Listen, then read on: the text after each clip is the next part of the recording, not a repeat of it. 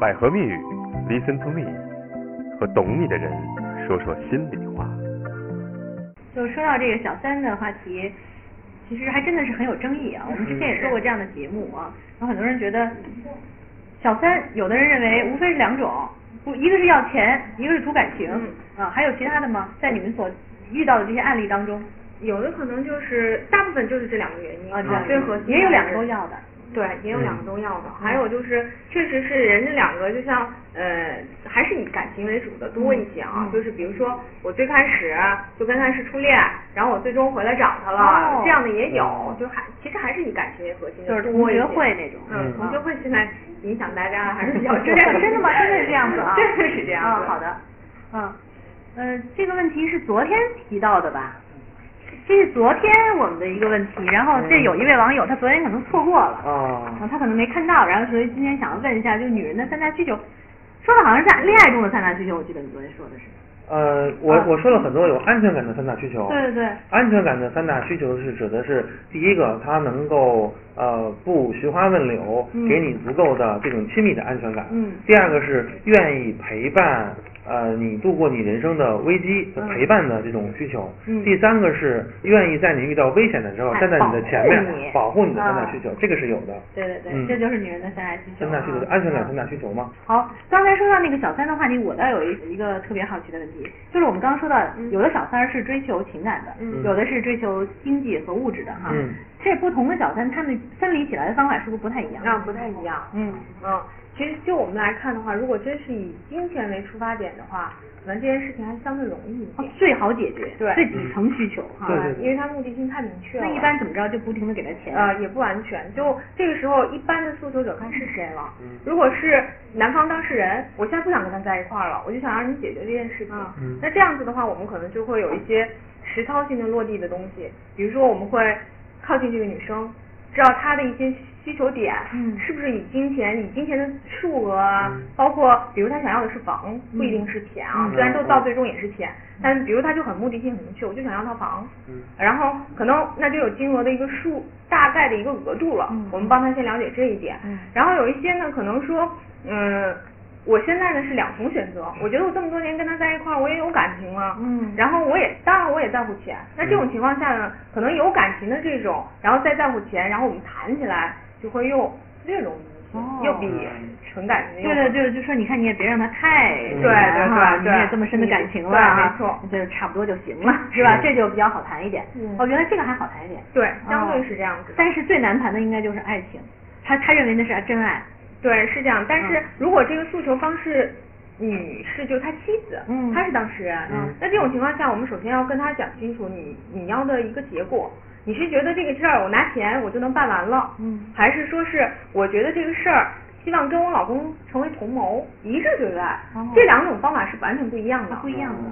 嗯，因为也要看男士当时的一个立场，他有没有想割舍的？你怎么知道这个小三的存在的？是他直接作为当事人告诉你的，还是说是因为女人的侦查对侦查能力是天生的，会无形的去探知一些他想知道的东西，可能就能真的了解到。那如果是你这么去了解到的话，我觉得这件事情，嗯，我们在帮你操作的过程中，可能就需要循序渐进的一个推进了。哦，那还真的是不一样。嗯，那就是非常，这是非常的那种技巧性很强，细到点上去。对对对，技巧性很强的一个方式哈。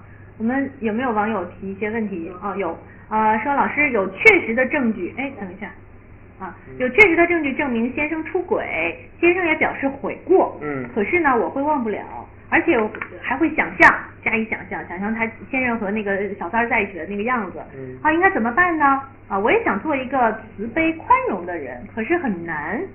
昨天这个问题好像我们也也也说过，就是关于出轨之后什么样的情况可以再给这个人一次机会。对，今天再说一遍吧，就是站在心理咨询师的角度哈，就是他有三个标准，对证明可以再给他机会。对，一个就是他确实跟过去的呃生活已经撇清楚了，跟这人已经不联系了。对，叫学会舍得。第二个叫做过去那个人也不再。找他了，这个叫孑然一身。嗯，第三个叫做他确实有能力，也愿意对你们的生活做出承诺和保护。嗯，那么这种情况下就可以再给他一次信任的机会。嗯嗯。但现实生活中，嗯，像这种情况发生，往往第二点是很难做到的。是。第三者一般不会不不再纠缠。分两种情况吧，有的是会纠缠的，有的是。那会纠缠怎么办呢？如果他要会纠缠？首先，我觉得还是女性本身吧。嗯。女性本身你自己有一个核心点，你是想捍卫家庭。还是说这件事儿，我就像一场战役一样，我要去 PK。嗯。那这两个方式是不一样的。不一样的。对。嗯。因为我们嗯跟当事人会有深入的沟通，就像这点，可能我们也会像借鉴邵老师的方法啊，就是我们会先去了解他的原生态家庭，嗯。了解他的缺失点是在哪儿，嗯。了解他的那种不安感是从起因为何，嗯。然后当知道这些的时候，我们再给他一些方案。嗯。有一些甚至我们会要求他，你最后跟对方的这个呃微信啊。你通话的内容，包括短信的内容，我们会要要求你给我们提供，然后可能我们更多的就是要知道你们所有的细节发展到哪个阶段。然后我们再给人一些相应的方案，就落地性的东西就会更多一点。哦，这样子。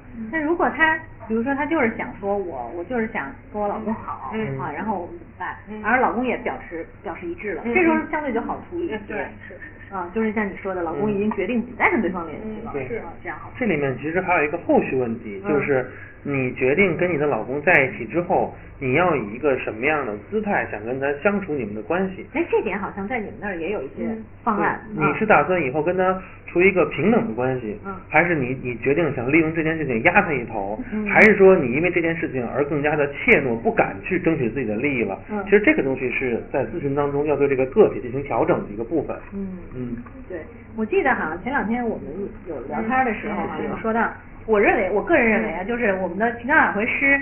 非常妙的一招，就是他会看你跟这个人沟通的方式，嗯，然后会告诉你，哎，你们这样沟通可能是不对的，对，我们会有一套更好的方案交给你，对，你用这套方案沟通之后，可能效果会发生不一样的变化，是是这样子的，这个一般会是什么样一个情况？首先啊，这种各个案例机会都会遇到，对，啊，因为我们基本上会教给对方你应该怎么去。说这句话，嗯，比如说，我就有时候会跟客户打比喻，就说到，呃，你问对方你在干嘛，是不是你现在想他了？你应该先把感受放在前面，就是我想你，你在干嘛，而不是直接问你在干嘛啊？你在干嘛？我们一般人如果没有什么不愉快的时候，通常就会理解为我想你，嗯，啊，但他们就建议说说成我想你，你在干嘛？哎，这种感觉是吧？对，哦，就是把明明白白的告知对方。对对对，就是首先我们想要的是你把感受放在前面，嗯，把想要的结果放在后面。哦。而人的惯性是，我想把直接结果直接倾诉给对方。嗯。所以我们要把这种方法呢，就是内心的东西更多的袒露一些，才可以唤起对方的关注度。嗯。那这个跟跟咨询确实不完全一样，不一样啊。咨询比如说也是一个你在干嘛，嗯，但是我可能更关注点就是说，你为什么不能够把你的情感放在前面？嗯，对，你在不能表达情感的时候，唤起了你什么样曾经的感受？还是你曾经表达过情感的时候遭到过什么样的拒绝？那么这个引发了你什么样一个内心的体验？嗯，然后等于说从根源的这些个点，然后让它逐渐的自我萌发出来。嗯，然后通过这种自我萌发的方式，然后呢加一些不太多的引导。然后的话，告诉他，比如说，我举个小例子啊，比如说两个人那个在路上开车，嗯，然后呢，这个女的可能说你你娘家的一些事情，就说哎呀，我妈说呢拿东西了或者怎么着，随便说嘛。然后这个男的听完之后就说，哎，就叹了个气，嗯，对吧？那这个时候就有不同的反应了，就一个叹气就哎一个字，后面可能这个女就是说又不听我说话，又怎么样？但是我们可能就会更加深入的说，他的这个叹气勾起了你什么样的感受？他这个叹气为什么让你有这样的想法？如果说你可不可以这样说，就是到后来再深的时候啊，就会说，你看啊，他在叹气说明什么？他在叹气说明他在倾听，嗯，对吧？只是倾听之后他没有能力处理这个事情。那么你是不是可以说，我知道你的叹气代表了压力，但同时我也知道你在倾听我的说话。那么对于倾听这个部分，我觉得特别的感谢你这样做。我可能就会用这样的方式，就是一点一点的把它引导过去，而不是像以前，哎，一个叹气，后来你又不听我说话了，你又怎么样了，就不是那样的方式。我突然联想到一个，可能不一定精确，但是我觉得有点像那个我们心理心理治疗的时候，这个行为主义疗法中间的一些行为一些方方式。嗯嗯。啊，就是我先不告诉你为什么要这样，但我给你一套流程，你按这个流程来修正你的行为，然后在这过程中，慢慢的就发生了改变。嗯，这个就是纯行为主义疗法纯行为主义疗法，纯行为主义疗法，对对对，是行为主义疗法也是心理咨询的这个疗法的很重要的一对三大疗法对很重要的一部分。对，有的时候只能用这种方法，所以他们就有点像那个。是这样，我们在做咨询的时候，会对这个人有一个基本评估。嗯。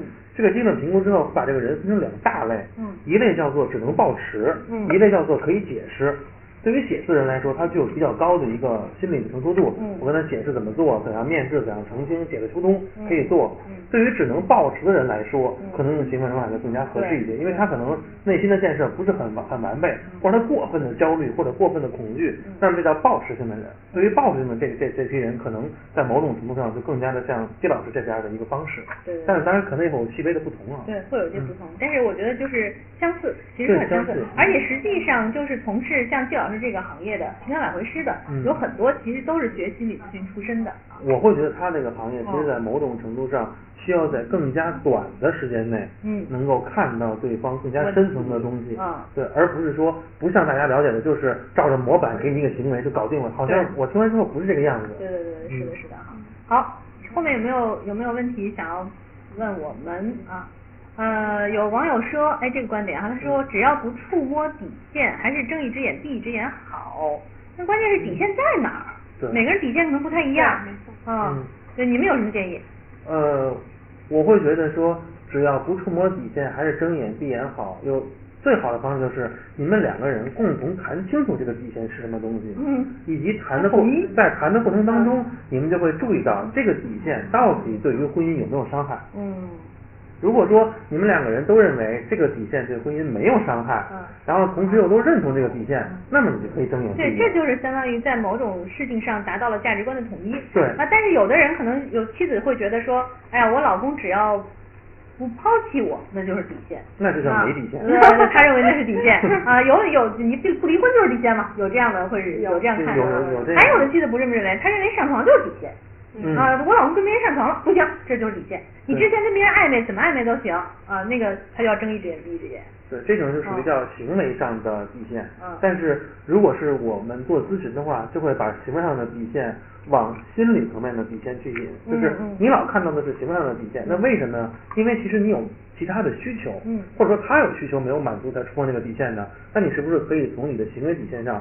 提升到一些就是心理层面，比如你需要每天安慰我，你需要每天有什么样的一个大概的一个对我的一个感受的表达，嗯，这个这个底线其实是你真正需要的，因为你只有设立好这个底线，其实后面的事情才不会发生。你如果只设一个行为底线的话，你前面不管，那很可能人家到那个边缘，擦就过去了，过去了，嗯，过去了。咱们在咱们在平时的这个工作当中啊，就是在整个做做这个情感挽回的过过程当中，是不是也会有一些底线方面的建议？嗯，就像这句话，我觉得是有两层意意思的啊，就是说从我们的角度来说，他说这句话的时候。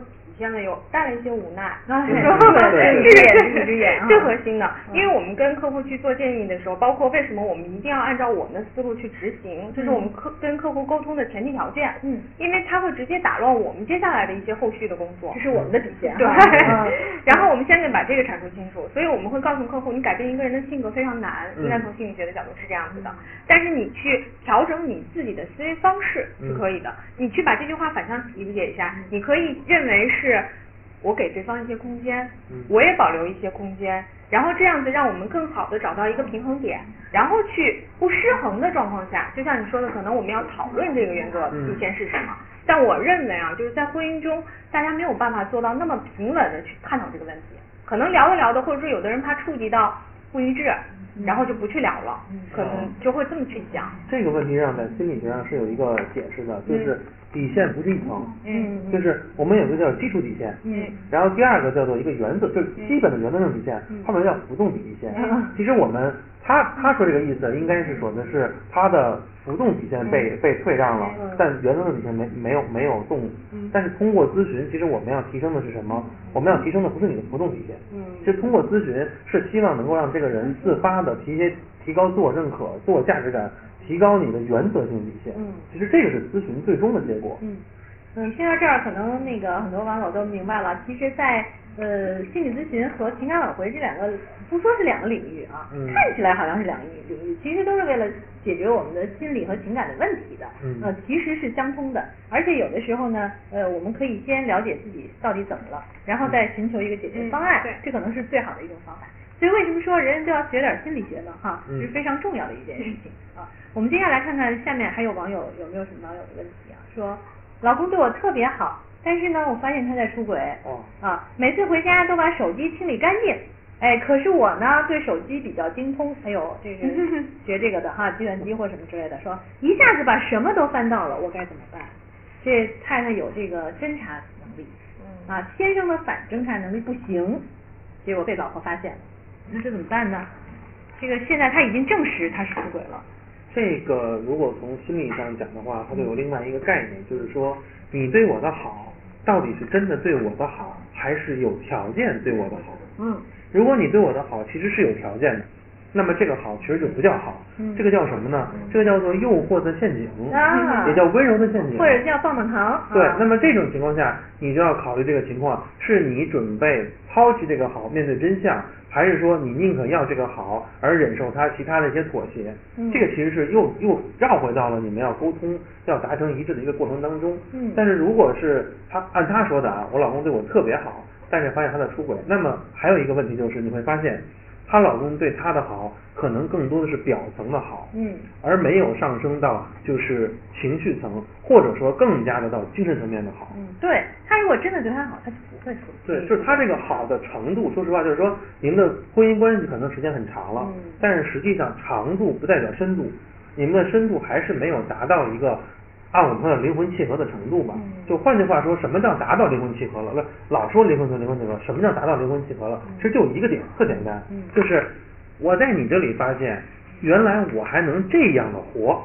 其实这个东西就叫做灵魂契合。你说的这一点，其实我认为很难做到啊，大多数婚姻里面都很难做到。它一定是从一个基嗯本好，到了一个情绪好，再到一个灵魂好上面。而且这个是对于两个人的成熟度都是有要求的人是是是才会实现这个程度。那像这种情况，比如说他一个一个一个这个客户这么找你，嗯你会怎么看？嗯，首先第一点啊，我还是觉得他最终的一个诉求点，这是我们一般做案子之前反复会问客户的一个，嗯就是你最终想要的什么结果？嗯你是想让你老公跟你坦白，只是要到这个阶段，还是想要我想保保留我的婚姻，不希望他出现这种情况？嗯这两个诉求点是不一样的，实施的方法也会不然不一样。嗯因为你很多时候，我觉得女性啊，就是你这个探知欲可以有，当你有苗头的时候，你可以有一些暗示，你不要先去把结果就呈现，先把它拿出来说，我知道你在出轨，嗯你看一二三四五六七八，完了，这男的心想完蛋了，嗯他以后我我任何招都没法想了，这个女的就把我弄得看得一清二楚了。女性过于着急的呈现，就会导导致呈现之后，女性自己也不知道怎么办。对，就是很很尴尬，然后搞得对方就只好就是破罐破摔了啊。嗯所以你的意思就是建议还是要保保留一点儿，然后呢要弄清楚自己想干嘛。如果还想跟他好的话，就不要那么咄咄逼人。对，嗯因为你想一下，他本身的时候，这个时候他觉得，首先他阐述的，咱们看他这句话啊，嗯先说是我老公对我特别好，嗯那说明他是依恋于这种情感的，嗯不是说是我完全要抛弃他，或者说我已经开始排斥他了，嗯而其次去阐述这个出轨的这件事情，我觉得他实际上已经原谅这个人，就是可以接受这个人出轨，只不过是对。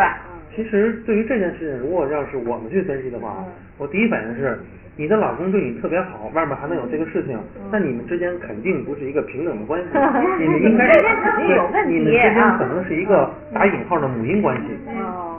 哦，就是在母婴关系下会经常出现这种情况，就是一个男人在不断的补位这个女人，特别好嘛，但同时男人的补位之后没有得到他想要的东西，他觉得很很匮乏，因为你老养一个孩子，孩子老长不大，那他能够去外头寻找他的另外的一半精神伴侣啊，或者说他所那个需要的一个对象。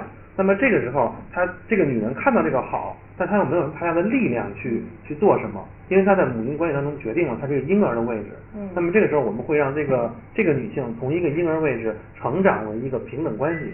那么所有的成长必须有代价，那么就要看你愿意放弃什么东西。嗯，就很可能这个好以后就没有了。我觉得这个女的可能跟任何人都很难真的相处的很好，因为这个女的她，你看她能把老公删了的信息还搜出来，说明他们是她是有多么关注她老公的手机，她老公在她面前完全没有任何的秘密，而且这个女的技术能力很强，她还能想出各种招，这任何男人跟她生活在一起都会很痛苦。嗯，因为这样的太这样的女人太吓人了。我是跟间谍生活在一起嘛，所以她得解决一下自己的问题。肯定他有自己的问题。他自己问题很严重。嗯啊，我我很直接的告诉你。啊对，嗯，我们下面还有什么问题吗？啊啊，有人说小三儿没错，男人有错，哎，什么意思啊？就说小三儿没错，男人有错吗？男人有就是主要责任在谁身上？我们经常会说小三儿很坏啊，我们该打谁？但是也有人会说，那你要男人不好，你男人好的话也不会有这样的事儿啊，所以他们就会说，大家觉得这个主要责任在谁的身上？他人都有责任啊。啊，对，肯定是都有责就是任，好吧，各打三十大板。三个人都都有都有责任，嗯就是妻子，然后那个爱人，还有外面的这个人，三个人其实都有责任。就是说，你们可能最开始有一个谁对谁错的一个动机上的、行为上的错误，可能是有的。嗯。然后，但这个关系一旦持续了，嗯然后依然在这种保持状态下，可能很混乱，可能在保持着，那就会发现都有错，肯定都有都有错，可能是都有错就是女人没有把那个丈夫拉回来的情况下，说明你们的婚姻有问题。男人在外面这鬼混的时候，不管家里那个人有问题，嗯外面那个人知道你有家庭也不终止有问题，这三个人肯定都有问题。嗯他们就是无形中形成一个三个人都有错，但是这个可能又很混乱的一个状态。其实这种状态是需要人们帮他梳理的。对他们就经常梳理这个事儿。嗯首先，我想跟大家说一点是什么？就是大家现在惯性的认为小三都是女的，啊也有男小三儿是吧？现在实际上整个案例里面看起来是女性出轨的比男性要多，嗯，就是女性是也就是男小三儿很多。对，嗯，男小三。就是女性是特别容易在家中失衡的，因为嗯她会付出感，让她会觉得她很难找到平衡点。嗯然后一旦这种情况下，当有一个男孩子稍微向她示好，或者说是去做一些什么暗示的时候，嗯他是很容易就出轨的。嗯所以我们看下来，就是说刚才说男人坏，其实我觉得这个没有对与错的问题啊，嗯就是不是拿对错来衡量，更多的我觉得这种情感的萌生。在哪一个阶段都是属于正常的，因为人本身就是情感动物，对我可能会被某个点去吸引，然后我就对他关注有好感，嗯就像可能我坐见到他，我在大马路上，哎，我觉得这个人长得挺漂亮的，嗯都会有这种感叹。我觉得这个是没有对与错的问题，更核心的还是要看我们这种感情是不是影响到谁，还像我最初说的，有没有伤害到谁。如果伤害到谁的话，这种伤痛为什么要建立在人家的身上？我觉得这个是要自我审视的一件事我想借他这个再引申一点，嗯就是如果一个社会它的足够的文明程度够的话，嗯。其实男性出轨跟女性出出轨的比例应该是正好一样的。现。在其实差不多，应根据百合网的调查，其实基本上是它应该是一样的，因为因为出轨很多东西不是由男性和女性决定的，嗯。它有很大部分是人性的问题。嗯那只要这个对男人和女人都是一样一视同仁的话，那他应该结果是一样的。嗯嗯，在你们的现实生活，就是现实的工作当中，能不能给我们简单的讲一个什么这个分离的案例啊？因为我们还是很好奇嗯 整个的过程啊。嗯，然后网友肯定也特别想听狗血故事。就比如说前一段时间吧，有一男孩儿找到我，嗯他呢离婚了才三天，啊，三天，对啊然后他其实特痛苦，然后就对对对，他其实特别痛苦，打了我们热线电话。对，但是通过这三天呢，当时的时候他做了，在这三天里他做了很多事情。嗯一呢，他报了一个心理辅导班儿；嗯二呢，去看了一个医院的精神科；然后，然后呢，他还上了一节就是教人谈恋爱的这种班儿。我天哪，好大的自我自我怀疑。对对对，花了好多钱。然后呢，他找到我们的时候就觉得，好像这些事儿没有让他迅速的解决到这哦件，事情。他是一天干了一件事儿，一天干了一件事儿，对对对。这太着急了也。确实是。啊因为他觉得这段婚姻走向这个阶段，他从来没有一个女人，他也三十多岁了嘛，啊，而且他这是二婚，哦。哦。二婚是二离婚了，对，哦哦。然后他觉得没有一个女人让他觉得这个婚姻这么可贵，家庭这么重要，嗯。然后他觉得他不能，因为那女孩没结过婚，这是第一次跟他，嗯。然后他就觉得他不能让他就这么悄悄的走了，然后就心对他就是不甘心，然后再加上他确实觉得他非常爱这个女孩，嗯然后我们帮他去做这件事情的时候呢，我当时是把他约到公司里来聊的，嗯然后聊的过程中，先聊到他的原生态家庭，嗯就像您那儿做是一样的啊，就是先聊他的原生态家庭，找到他根源点。嗯然后他呢是从小爸爸妈妈感情就不是特别好，嗯爸爸惯性出轨。哦哦，然后呢，我说那你觉得这种事情对你有没有影响？他说没有影响。他跟我讲的特别淡然，没有影响。他以为没有对影响。他以为没有他说没有影响，我还见过我爸小三儿呢。嗯然后，但是我听了以后，我就觉得这是一件不太可以理解的事情，对对对，就不在正常的这个逻辑范围内。然后我就接着让他说，我说那你妈妈的脾气是什么样子的？他说我妈非常爱我，但是呢，现在我大了以后，我出去一个月两个月，他都不给我打一个电话，嗯。这个事情又是一个矛盾点。嗯然后慢慢的讲到他们的感情的时候，这个男孩是有暴力倾向的，哦，他是把他老婆打跑的，可以说是，哦就最后一次打的挺严重的。就说这种情况下呢，我就说你你们结婚一年，在这一年里你打了多少次？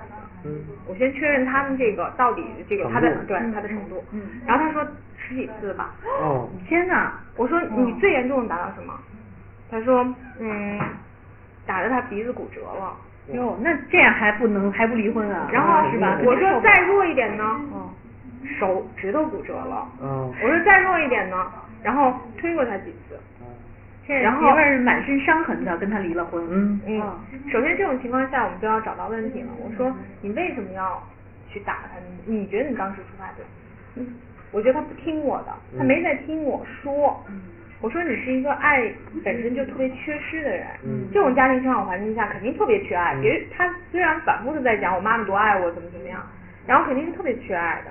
我说你为什么要这么做？你是你的出发点是为了制止他，还是觉得你觉得他不爱你？嗯然后你想以暴力的方式告诉他，你必须重视我。嗯这两个这结果是不太一样的嘛啊，最终导致的。嗯然后他跟我说，说实话，季老师，我跟他在一起一年多，我觉得他根本就不爱我，我每次都想证明他到底有多爱我。哦，然后我就想着他原谅我的那个过程中，其实他是内心有享受的，嗯嗯嗯他是享受那个过程的。那我觉得他这个心理本身就有点畸形了。有我们就开始讲方法，你要怎么做。嗯我首先我下面明确他，我说你是确保你现在清楚了，你再也不会打他了，是不是？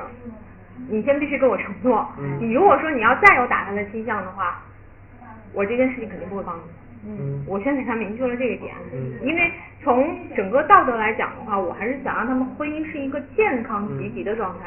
然后他最后跟我说了，他说我保证，我已经觉得我特别特别痛苦了，没有比这更痛苦的事情了。我已经实施了，我几乎晚上都不睡觉，每天晚上开心的事。嗯我说你，嗯，首先第一点啊，你每天给他不要发微信，嗯不要打电话。嗯你首先在朋友圈里每天发一条朋友圈，嗯发什么呢？发你们去过的所有地方，就每天一个地儿。嗯你们在一起一年了，肯定去过很多地儿。嗯每天拍一张，然后上面写上，我希望你在我的身边，嗯我想念你，给我的感受。嗯，这个前提条件是这女的没有把他屏蔽了。对，没有啊，他没有没有哦，没有屏蔽，那说明还好说，那还还有希望。因但是他父亲已经非常，就是女方的父亲已经非常决绝那当然了，嗯肯定不能容忍专门为了这个事儿跑到北京来了。嗯就是这个人你是绝对不能接触，你到时候离婚的时候，他父亲站出来说你就饶了我们家了。嗯确实太可怕。嗯，然后到这种情况下，我就告诉他，然后他们现在的阶段就每天发啊，每天发，然后我说你你首先达到第一步，要约他出来，我们能像朋友一样去聊聊天，嗯然后他就每天发了大概十天左右吧，嗯他跟我说，肖老师，他现在我们两个能正常出来吃饭了，嗯然后能有交流了。我说你现在要，我说你这件事是一个漫长的过程，对因为你要去说服他的家人，因为嗯谁都不能看到自己的女儿挨打。我说我中间我让他发过一个短信，我说你必须跟他说，我知道错了，呃，我们没有孩子，但如果我们有一个女儿的话，这种伤痕发生在他身上，我会多痛，所以我理解你的父亲。嗯你不必须让你的老婆知道这件事情他有多为难，嗯才可以。所以现在他们，他开始说让他的媳妇儿也过来，就前妻，嗯也过来找我聊一聊，就是把他内心的一些心结去解开。现在差不多是这个阶段。哦，其实还是有成效的哈。有成效所以这么有成效的这个呃服务，我们到哪里能找呢？有网友就问到了，刚才一直在问，说专家的咨询费贵不贵啊？怎么联系啊？到哪里找？啊，联系很简单啊，联系那个就有热线电话啊，你可以记一下，拨打热线电话四零零幺五二零五五六哈，这个是我们百合情感医院的呃情感挽回的专线四零零幺五二零五五六啊。然后拨打这个电话之后，就可以找到呃诸位老师啊，这是季林老师，你也可以指指定找他，我要找你啊，我觉得季林老师很棒。那么呃贵不贵呢？贵不贵？他拨打电话应该就知道了啊打电话但是据我所知，其实这个嗯收费还是它其实有一个阶段的，根据你的不同需求。所以刚才季林老师讲的这个事情，我觉得这中间有个点呢，就是我我们一般会认为，呃，暴力倾向这件事情是很难解决的，就是很多人打一次就会有第二次、第三次，像他这种十几次的，对，其实是不是很难解决的一件事情？我觉得张老师更有说服力一些，嗯因为他从心理的角度来讲的话，可能更能明朗的阐述这个问题。对对你也可以，因为这个人也有可能正在看我们的这个、嗯这个这个直播。如果张老师从心理咨询的角度有什么建议，其实倒可以给到他。其实从这位男士的表达啊，我会觉得他用暴力的方式，然后呢去强烈的侵入对方的领领土，嗯或者说这种安全领域，是一个特特别的渴望发生关系，特别渴望相融的一种一种表达的方式。那么这个叫什么？这个叫做内心语言，然后躯体化。其实我们就这么叫。嗯所以的话，他需要怎么做？他需要的是把他的行为上的这种这种动作，然后呢，逐渐的提升成为一个成人可以接受的方式。嗯一般来说是什么？先是一个呃行为方式，然后再往上是一个图像方式，嗯然后图像方式是语言方式，嗯然后再往上是艺艺术性方式，嗯它是有一个递进关系的。嗯，就是一级比一级高，一级比一级高。所以啊你要让这个，我会让这个男士理解到他自己的这个行为的表达方式依然停留在一个初级阶段初级阶段，就是小孩儿。一般小孩儿会会这么说啊，我着急闹怒闹，闹然后对抢抢东西他很难表达清楚说我现在很难受，我需要你的安慰，我需要你看到我，我需要你跟我说什么样的话，嗯让我好受一些。他不具备这个表达能力。那么需要的是什么？我们要需要逐渐的教会他这样表达的方式。嗯但是通过这样的表达方式，凡事有利有弊，也让他知道，当你用这种温和的表达方式之后，你就不具备那么强烈的东西了，对吧？嗯也可能你的婚姻会出现好的转机，也可能掰得更快。为什么？嗯因为他们两个人会走入婚姻，说明女性对他也有一种特殊的需要和一种特殊的期待。两个人的相处模式其实是一个，有的时候是一种固定的模式。对，我们需要让他看到的是什么？就是这个在某种程度上其实是一个施虐和受虐的关系。对，有一点这意思。那么，如果你从施虐受虐变成一个平衡关系的话，他的那个情感峰值就没有那么高了。嗯那么，他如果情感峰值没有那么高，他就不会对那个，我相信啊，这个男的除了暴力之外，平时对这姑娘特别好，特别好，肯定是这样的。对对对，就像我们那天有说的，就是这个呃床头打架床尾和。对啊，他们我们经常会发现有那个就是从两性的角度哈，嗯经常发现有那个打的特别凶的夫妻啊，其实在性生活上也是非常的好。是嗯，然后呢，如果是他这种能够拿语言去表达的话，嗯他其实对那个姑娘就没有那么高强度的一个就是热烈的表达方式了，嗯这个会使另外一半的温度会降下来。所以另外一半也需要做，还真得跟你聊一聊是啊，也得也得进行一些心理上的调是试。，然后呢，需要让那个人知道，你看你们是因为什么样的需要造成了你们这样的互动。我相信这个这个女的也有勾引这个男的去打他的一个潜意识呃，或者有些点，有些话，对他明明知道，激他，明明知道为什么这种的，其实说白了吧，就是这种的暴力的一种热烈表达方式嗯是两个人都需要的，只不过是什么？只不过是这个男的愈演愈烈的情况下，这个女的受不了了，对，这是关键。要不然他也不会说在打了十几次了，骨折了 N 次之后才决定分手。对所以要我换了我们一下，对吧？肯定是第一次骨折赶紧分手了，就不可能再跟他在一起。所以需要他们两个是保持原来的情绪，但同时用他们两个人都能够接受的方式去运作，这可能是我们做咨询的一个方式和方向。对，所以就是发现中间的问题。你看，要是让一般的夫妻闹成这样了，嗯。或者说已经分手了，嗯。然后谁还留朋友圈啊？还绝对看不会绝对不会看了，直接就分了哈。因为他会首先女方会想，那是我曾经付出的，啊嗯他一般也割舍不下他。其实还是心理上有这种，他有有他有他自己的某些的需求，嗯还是有有那种需求。他会觉得他那种痛苦啊，那种骨折啊，那种外伤性的东西都是我的付出。一个人是喜欢虐人，一个人喜欢被虐，嗯在这种高峰体验当中体会着情感的存在感。是，两个人都缺爱这种。嗯，所以跟童年还是有关系的包括其实后来你们有说去了解一下女方的父母的这个环境。呃，你想这个女方的话是三十五岁才出婚，哦，其实她呢整个的这个不一定是她原生态家庭的影响，可能在某个感情阶段，因为没有聊到那么细啊，后来。就是某个感情阶段对她造成了一些什么样的伤害，这个还没有定性性的东西，但我觉得肯定是两个点，要不就是原生态，要不就是情感经历。所以现在结果是他们已经开始有一定的进展了，所以算是一个比较成功的初步的初次，就是第一阶段已经完成的挽回。而且这个时间还还很短，很短很快，嗯就是所以说这个还是一般人解决不了，要是一般那打架的嗯还不是那么能解决哈，说不定就回娘家去了。哈。